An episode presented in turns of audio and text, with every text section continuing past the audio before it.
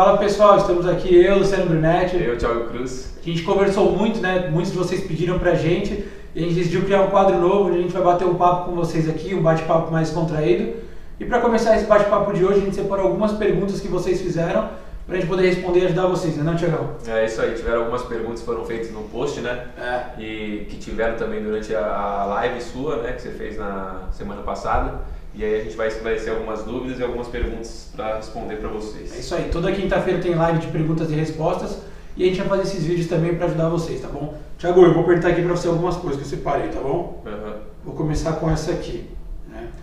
Porque tem tantos garotos bem treinados, né, com fundamento bom, com físico bom, com a parte nutricional e acompanhamento psicológico bom, mas muitos desistem.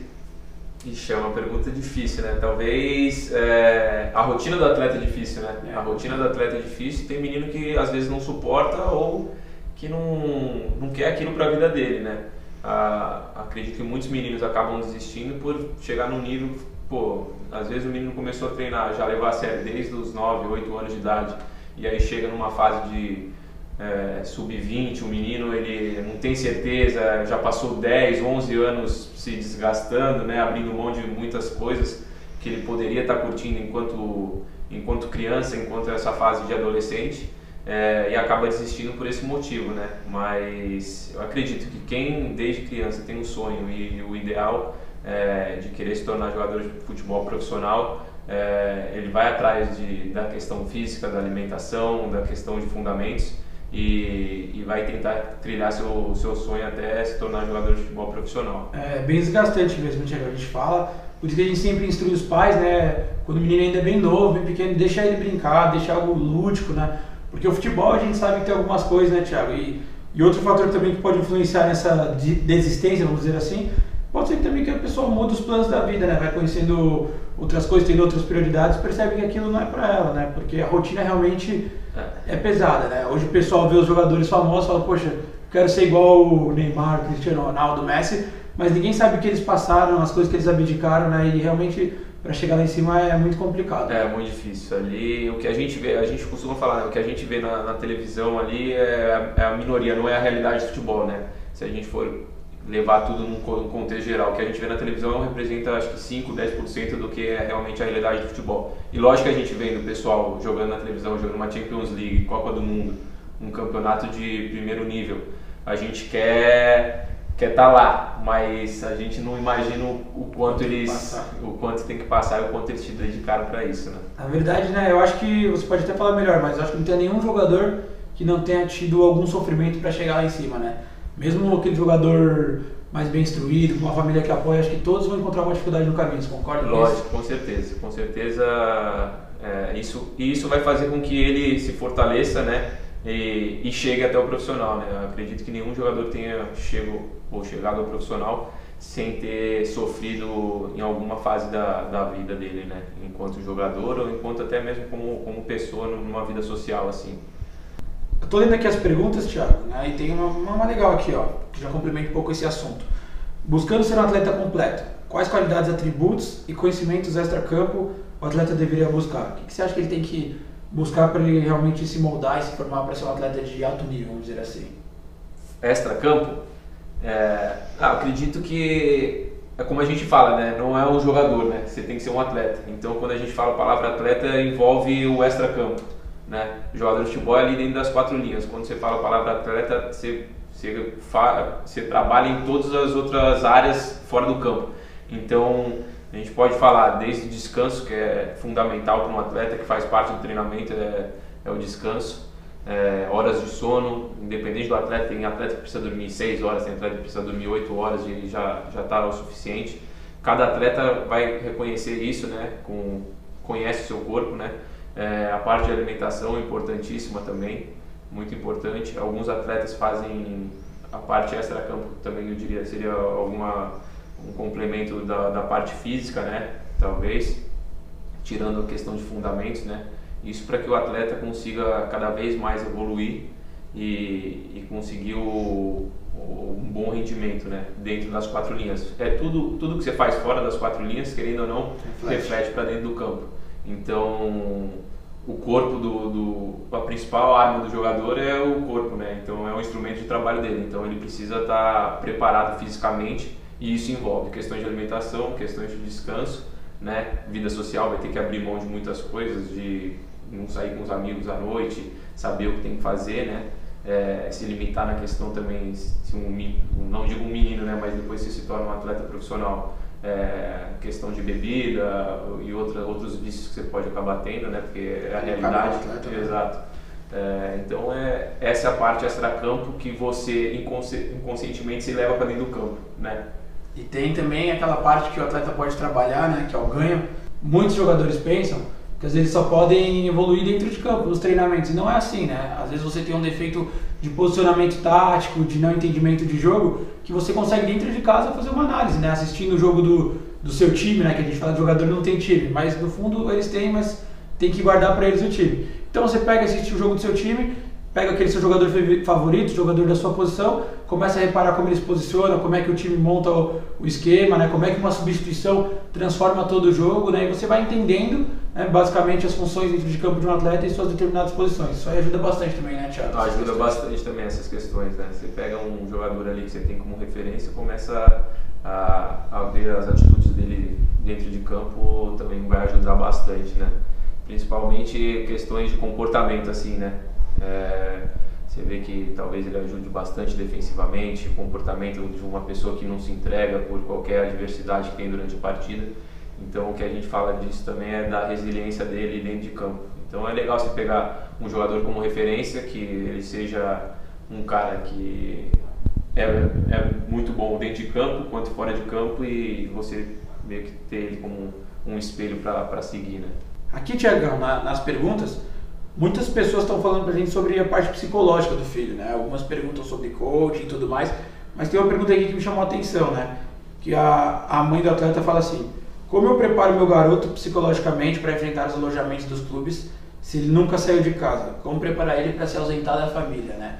Acho que seria bacana você dar uma introdução sobre isso, como é que muitos pais podem fazer para já ajudar esse filho? Provavelmente deve sair de casa agora ou daqui dois anos, não, não sei. Então, isso é uma coisa que vai muito de pessoa para pessoa, né? É muito de pessoa para pessoa. Às vezes, por exemplo, no caso, pode ser um menino que nunca tenha saído de casa e, e ele saia e passe por essa fase numa boa, né? De ficar longe dos pais. É, eu não sei como que é o relacionamento, mas isso é, é bem determinante, é de pessoa para pessoa. O ideal seria que quando o menino fosse sair, né, é, é legal ir visitar ele, manter contato no alojamento. É, ali com certeza, eu, eu já disse em, em, em, outras lives que a gente fez já, que a rotina é, é pesada, é, é desgastante, né? Então, lógico vai ter tempo para falar com a família, mas ele, grande parte do tempo ele vai estar tá, é, no treinamento, na escola, é, em momentos ele vai estar tá descansando, né? Outros momentos, é, se for um menino que tem facilidade no relacionamento, vai estar tá brincando com outros meninos. Então, isso vai muito de, de pessoa para pessoa, né? E, e tem, é, é interessante também a família, se for possível, ir visitar o menino quando tiver uma partida é, ou perto da cidade onde ele mora, pegar o menino às vezes é, para sair para passear, almoçar, né? almoçar. A gente sabe que esse apoio da família é incondicional, a gente fala, né? muitas famílias não conseguem, mas se a sua família tem condições, visite, porque ajuda o atleta até na evolução e adaptação dele. Mas outra coisa que vocês podem fazer também, né, você pode ir trabalhando na cabeça do seu filho. Então, às vezes, ele não vai sair agora, mas vai sair daqui um ano, dois anos já vai plantando uma semente, mostrando para ele que ele vai ter que se preparar para isso, se preparar para aquilo, porque é praticamente impossível um jogador durante toda a sua carreira não sair de perto da sua casa.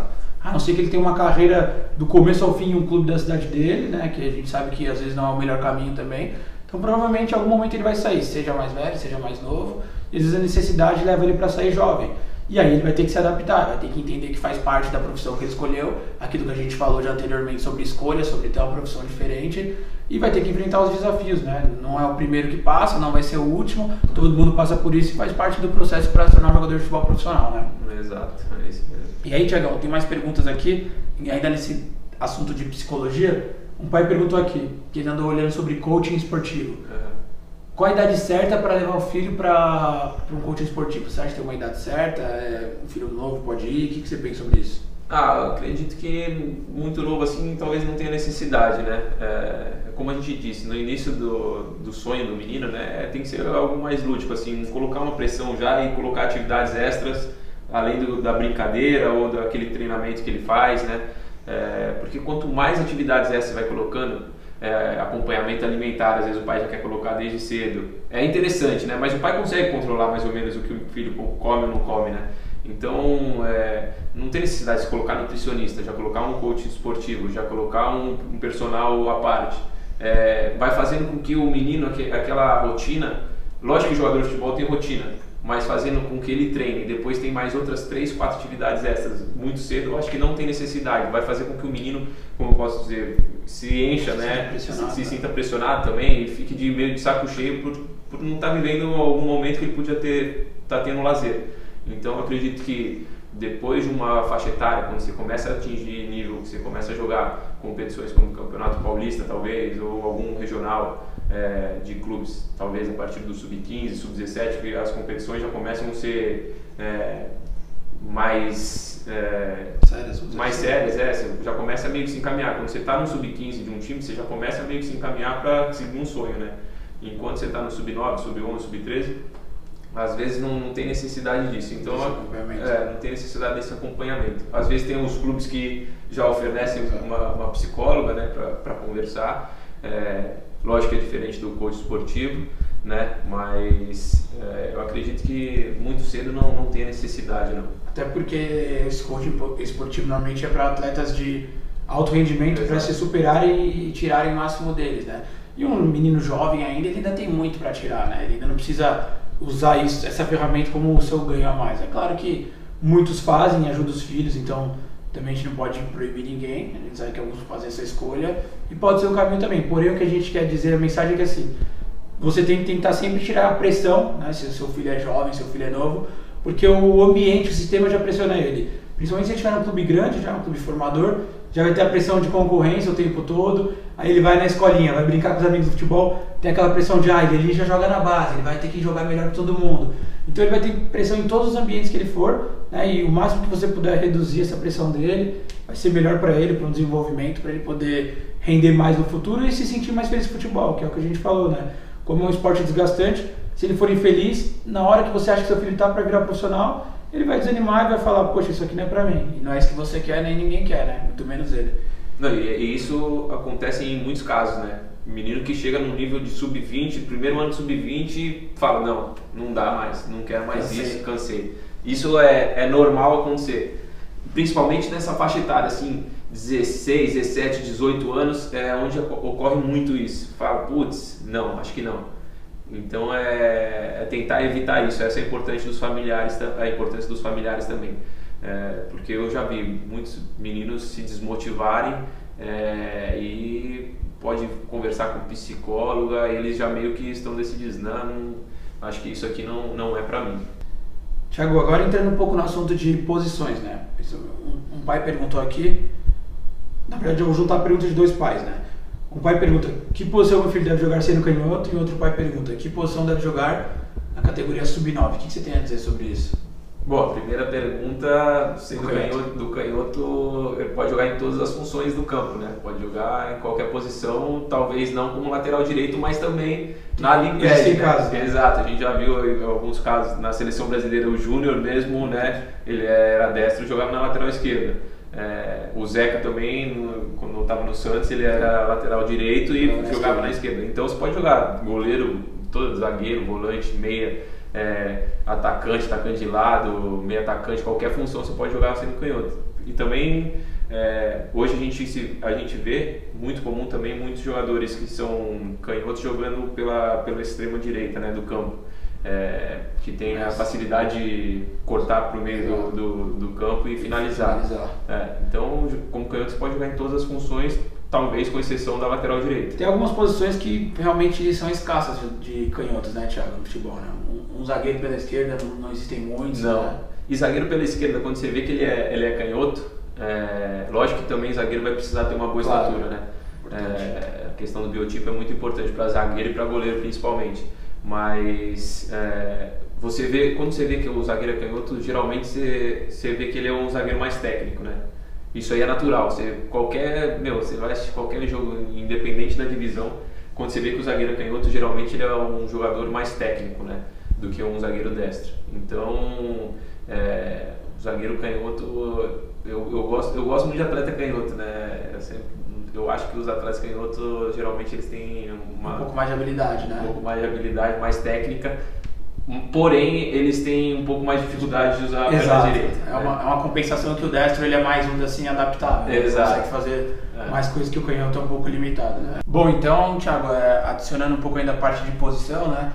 A gente vai comenta um pouco sobre o que a gente estava falando. Existe uma posição certa para um atleta sub-9 jogar, sub-11, enfim? Ah, não, não tem, né? Não tem uma posição certa ainda para um atleta nessa idade. Eu acredito que, não...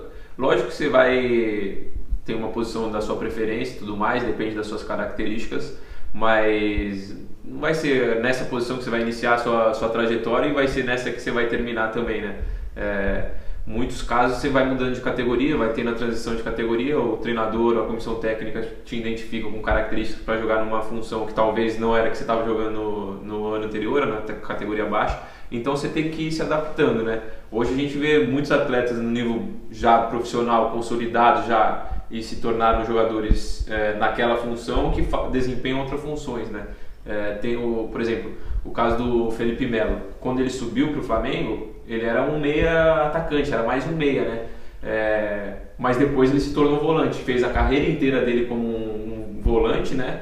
É, se tornou muito conhecido como volante Depois, e agora ele está jogando como zagueiro no, no, Palmeiras. Então não tem, tem muito essa questão. Tem muitos casos assim, né? Rodrigo Caio, né? Que começou exato, volante, Marquinhos, exato. que Roma era lateral direito. Né? Exato. O Marquinhos também é um, um, caso interessante. O Marquinhos sempre foi zagueiro na, na, base. na base, né? Quando ele subiu pro profissional, ele continuou como zagueiro, mas na Roma ele começou a jogar lateral. como lateral direito, ganhou espaço e voltou para ser zagueiro. Então. Já chegou a ser volante no PSG agora. Já, é. Então, é. Meu, o treinador e a comissão técnica gostam de jogadores versáteis, né? Então, quanto mais versátil você for, é, mais informações você conseguir colher enquanto atleta de base, o que você tem que fazer, qual é a função que tem que desempenhar cada, cada posição dentro de campo, melhor vai ser. Então, é natural você mudando de categoria, tendo a transição, é, a comissão te identificar numa outra posição, você tem que ir se adaptando e se modelando conforme o estilo de jogo, né? Até porque né, o atleta ele vai se moldando, né, se formando não só o seu corpo, como suas características ao longo dos anos. Né? Então hoje um atleta que ele é muito veloz, pode ser que no futuro não seja, né? pode ser que ele fique mais lento por conta do seu corpo se desenvolvendo. Né? Hoje um atleta que é muito bom na parte de drible, pode ser que no futuro ele não seja mais tão bom no drible, seja melhor em outras características, né? Então, Exato. os treinadores vão moldando os atletas conforme suas características, né? É claro que um atleta que possivelmente foi um zagueiro de marcação a vida inteira não vai ser um, um ponta velocista amanhã, da noite É, isso não, é. Claro que tem exceções, né? Claro. Mas Uh, é, é, possível sim você ir mudando de posição, mas não esse, esse, nesse nível assim, assim, drasticamente. O centroavante virar um goleiro, por exemplo. É, né? que... Mas, por exemplo, o Cristiano Ronaldo, quando iniciou a carreira, ele era um jogador de beirada, né? Exato. Um jogador de beirada com muita velocidade e habilidade, muito, extrema habilidade. Hoje, é, hoje ele já é um centroavante, um centroavante né? Finalizador. É, lógico, em velocidade, mas não tinha velocidade quando ele iniciou a carreira. Então ele foi se adaptando ao, ao corpo dele ao longo dos anos, né? Característica dele. É, hoje também ele continua sendo um jogador habilidoso, mas não como ele era antes, né? Com a, com a agilidade que ele tinha nos dribles de antes. Então a, o jogador ele vai se transformando, muita, muito também disso é por causa da, do, do físico dele. Então a gente vê um menino às vezes na base que ele por exemplo, ele tinha muita velocidade, muita força, às vezes ele estava jogando como um atacante. E aí, em um momento da, da das categorias, é, a maturação dele era, é, antes era avançada e chegou no momento que se igualou. igualou com todos. Então, aquela diferença dele, que era de força e velocidade, ele não tem mais. Então, ele, talvez ele precise se adaptar em outra função, como um meia ou como um volante, entendeu? Então, isso de mudar de posição, além de ter a questão do, do treinador de observar, de observar é, dependendo das categorias que você vai avançando, tem a questão muito do corpo também, né?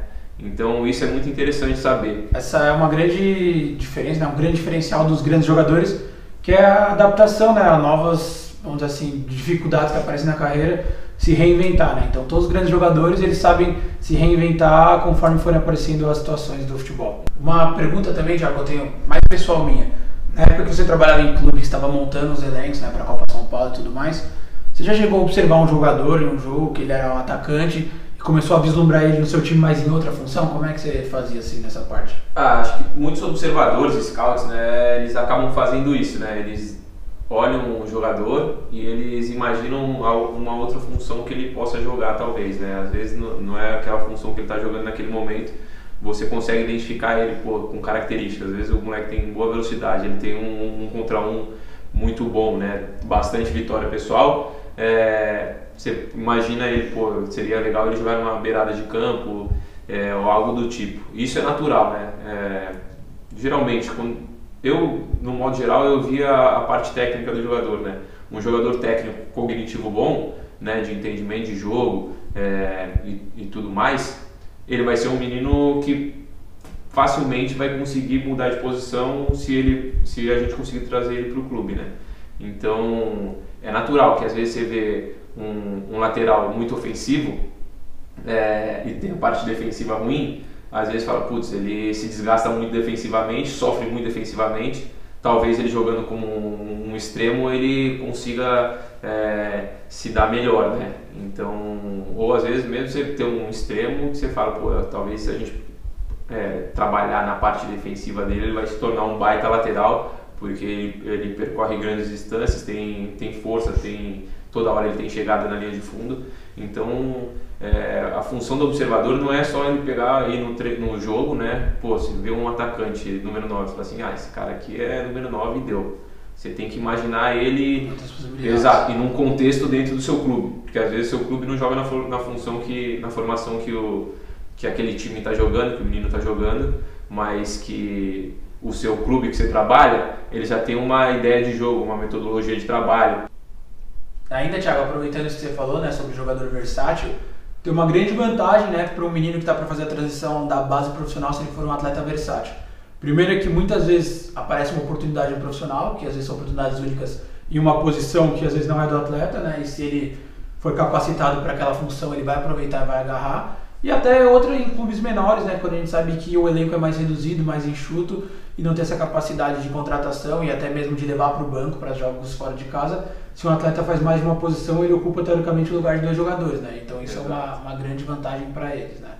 E aí, Thiago, aqui tem muitas perguntas também, né? Eu estava olhando aqui no celular, é, sobre empresário, né? Sobre como escolher um empresário confiável, sobre em que momento o filho deve ter um empresário, né? Para que, que eles servem. E a gente vai falar para vocês melhor em um outro vídeo, né, o próximo vídeo, somente sobre empresário, o que, que eles podem ajudar vocês, como escolher o empresário certo e tudo mais. A gente vai estar tá batendo um papo aqui, eu e o Thiago, né, para falar sobre também, possivelmente o Tadeu também. E a gente vai falar melhor esses detalhes de empresário, né. E aí eu queria aproveitar para falar para vocês que todo o conteúdo que vocês comentam lá com a gente, né, a gente vem adquirindo, vem apurando para a gente poder montar esses vídeos para vocês. Então, continuem mandando informações lá, a gente vai colocar um post no Instagram Comentem sobre o que vocês querem que a gente faça vídeo, que a gente está fazendo exatamente para ajudar vocês, para responder essas dúvidas que todos vocês pais, atletas têm aí. E a gente vai bater em assunto e assunto um de cada vez para poder ajudar, né? E acho que esse é o principal intuito do Segredo Jogadores, é ajudar vocês, pais de atletas, a guiarem o filho de vocês rumo ao profissional, sem que cometam erros pequenos que podem custar toda a carreira dele, não é verdade, Thiago? É isso aí, né? É, a gente fala que a família é fundamental né, na, na carreira de um, de um jovem menino que tem o sonho de se tornar jogador de futebol, né, porque representa aí pelo menos 50% da formação dele, tendo em vista que meu, é, grande parte da, da vida dele ele passa mais tempo com a família do que dentro, propriamente dentro do clube. Né? Dentro do clube ele vai adquirir as uh, condições técnicas né? de fundamento é, e, e outras, outras questões mais mas a família é fundamental participar é, das questões psicológicas, mentais, comportamentais também, né, extra-campo, relacionamento com diretoria, relacionamento com comissão técnica, é, o perfil geralmente o você o atleta ele tem o perfil do pai ou da mãe, o caráter, né, né? exato, é, educação. exato, tem todos esses princípios, né, de, de questão da índole também, né, é, então é, é, importante a família auxiliar muito, né? E a gente tem o intuito de no futuro é, é a gente conseguir transformar e auxiliar na formação de atletas do, do Brasil, né? Quanto mais a gente conseguir passar informações para vocês, é, a gente fica satisfeito, né? Porque a gente já tem recebido já tem recebido bastante mensagem bastante. até, né? É, nos agradecendo por terem mudado de comportamento, por terem conseguido conversar de uma forma melhor com possíveis empresários, com o pessoal da diretoria, é, comportamentos, talvez atitudes que o, menino, o filho estava tendo depois das partidas que acabavam frustrando o filho e o, os pais continuavam pegando pesado Exato. em vez de dar uma né, dar uma aliviada e tentar motivar ele para os próximos jogos e treinamentos. Então, acho que a função dos familiares é, é fundamental na formação de um atleta. E isso que o Thiago falou, a gente acredita muito, né? Por isso que a gente trouxe aqueles jogadores. A gente não quer guardar para a gente essa informação. A gente quer divulgar e levar para o máximo de pessoas possíveis. Se a gente conseguir atingir, a gente acha que futebol todos têm espaço, vai depender de cada um. E é por isso que eu até peço um favor para vocês, né? Que compartilhem esse vídeo. Às vezes o atleta ali do lado precisa também, né? O pai do outro menino que joga com seu filho precisa receber essa informação. Não guarde ela para você, divulgue, né? Você pode estar ajudando ele e no futuro ele pode te ajudar de volta. Então a gente fala, não seja egoísta. Nós não somos egoístas, dividimos a informação com todo mundo e você tem que fazer o mesmo porque é dando que se recebe que a gente fala, né? Então Continue acompanhando a gente, siga os nossos canais, nosso YouTube, Segredos Jogadores, nossas redes sociais. Entre para o nosso grupo do Telegram. Qualquer dúvida tem o link lá na descrição do Instagram, você pode entrar lá e ver. A gente vai ficando por aqui, pessoal. Um abração e vejo vocês no próximo vídeo. Valeu, pessoal. Um grande abraço.